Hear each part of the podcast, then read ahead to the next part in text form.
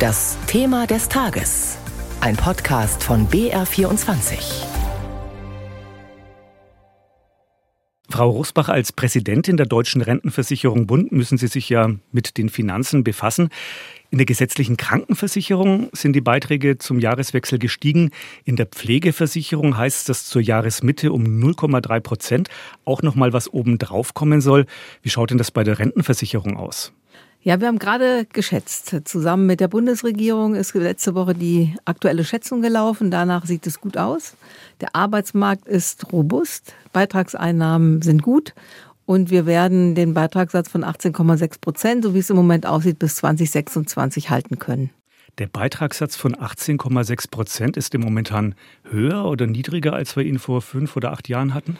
Also der ist im Moment genauso wie vor fünf Jahren aber deutlich geringer, als wir das schon in den 90er Jahren gesehen haben. Das ist ja was, was wahrscheinlich viele Leute nicht erwarten würden, wenn man ihnen sagt, du zahlst heute weniger Rentenbeitrag als vor 15 Jahren.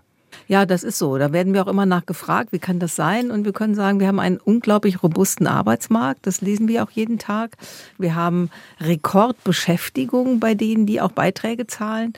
Und da muss man sagen, robuster Arbeitsmarkt ist immer eine gute Einnahmelage für die Rentenversicherung. Aber so wird es ja wahrscheinlich nicht auf Ewigkeit bleiben. Können Sie jetzt schon absehen, wann der nächste Schritt einer Rentenbeitragserhöhung zwingend notwendig ist? Ja, es kommt ja auf das Verhältnis drauf an, derer, die einzahlen und die auch in Rente gehen. Und wir wissen, die Babyboomer kommen. Demografisch haben wir aber schon seit langem eine veränderte Lage. Es sind eben weniger Menschen, die Beiträge zahlen im Vergleich zu denen, die in Rente gehen, also prozentual. Das erleben wir schon aber seit den 70er Jahren. Und wir haben eine nächste Stufe vor uns, Eintritt der Babyboomer in die Rente. Nachdem wir aber dann nochmal genauer hingeschaut haben, es gibt eine neue Berechnung, die im Dezember rausgekommen ist. Und danach sieht es aus, dass die Lebenserwartung in Deutschland weiter steigt, nur nicht ganz so schnell wie erwartet und auch nicht ganz so hoch wie erwartet. Das ist auf langfristige Sicht für die Rentenversicherung etwas, dass wir dann eben auch kürzer Rente zahlen und dementsprechend sich das Verhältnis von den Rentnern zu den Beitragszahlern positiver darstellt. Sie zahlen also weniger lang Rente in den nächsten Jahren, als Sie noch vor ein paar Jahren erwartet hatten. Verstehe ich das richtig? Genau. Die Lebenserwartung von uns in Deutschland steigt, aber deutlich langsamer als vor einigen Jahren noch gedacht oder in der Prognose. Und wir haben natürlich auch noch mal die Effekte von Corona, die wir sehen, auch in den Sterblichkeitsdaten. Und was auch noch nicht ganz gut untersucht ist, ist, was machen eigentlich die heißen Sommer bei den älteren Menschen aus. Auch das ist eine große Herausforderung im Alter. Und von daher wirken verschiedene Faktoren gerade auch auf die Lebenserwartung.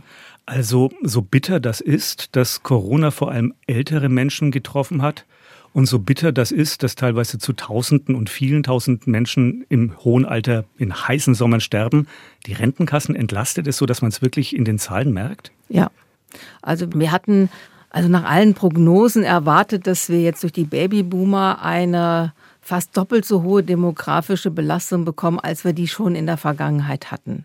Nach dem, was wir jetzt an Zahlen auch auswerten, ist es so, dass die demografische Belastung in den nächsten 20 Jahren sogar unter dem liegt, was wir zwischen 1990 und 2010 an demografischer Belastung im System hatten.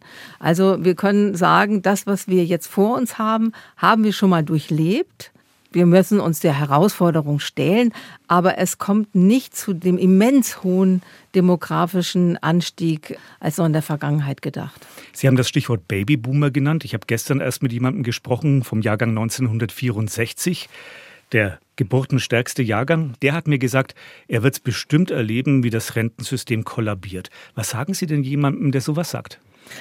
Ich kann nur sagen, wir sind ein Umlagesystem. Also wir erwirtschaften ja in Deutschland jedes Jahr Steuern und eben auch Beiträge für unsere Sozialversicherung. Und das, was wir erwirtschaften, wird umgelegt für die Rentnerinnen und Rentner.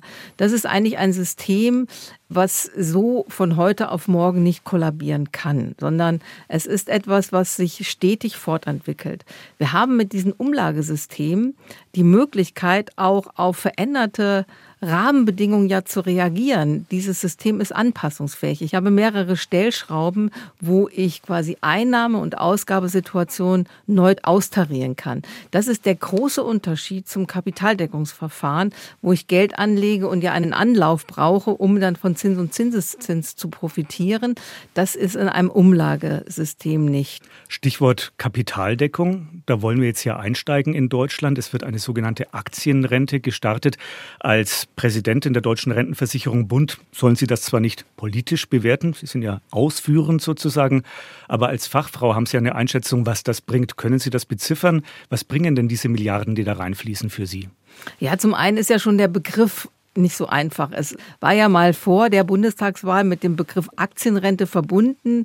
Jeder Einzelne soll ein Konto haben, wo in Aktien angelegt wird. Das ist nicht der neue Vorschlag. Der neue Vorschlag, der jetzt da ist, ist das Generationenkapital. Das heißt, der Staat investiert staatliche Gelder in den Aktienmarkt und was er da erwirtschaftet, soll dann zurückfließen in die Rentenversicherung, um die Steuer- und Beitragszahler in der Zukunft zu entlasten. 10 Milliarden Euro sind vorgesehen.